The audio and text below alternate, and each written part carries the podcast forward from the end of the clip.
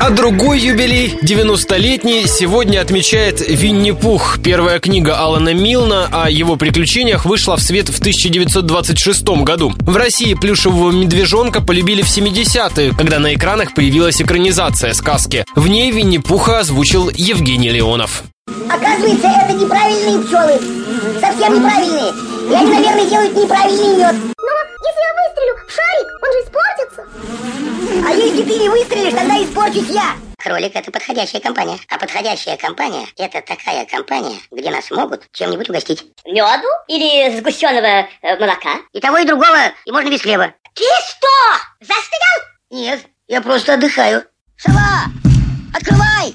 Медведь пришел. Ты не забывай, что у меня в голове опилки. Длинные слова меня только расстраивают. По воспоминаниям современников, для озвучки Винни-Пуха долго не могли найти актера. Леонов говорил слишком низко и медленно. Тогда звукорежиссер мультфильма решил воспроизвести запись в более быстром темпе.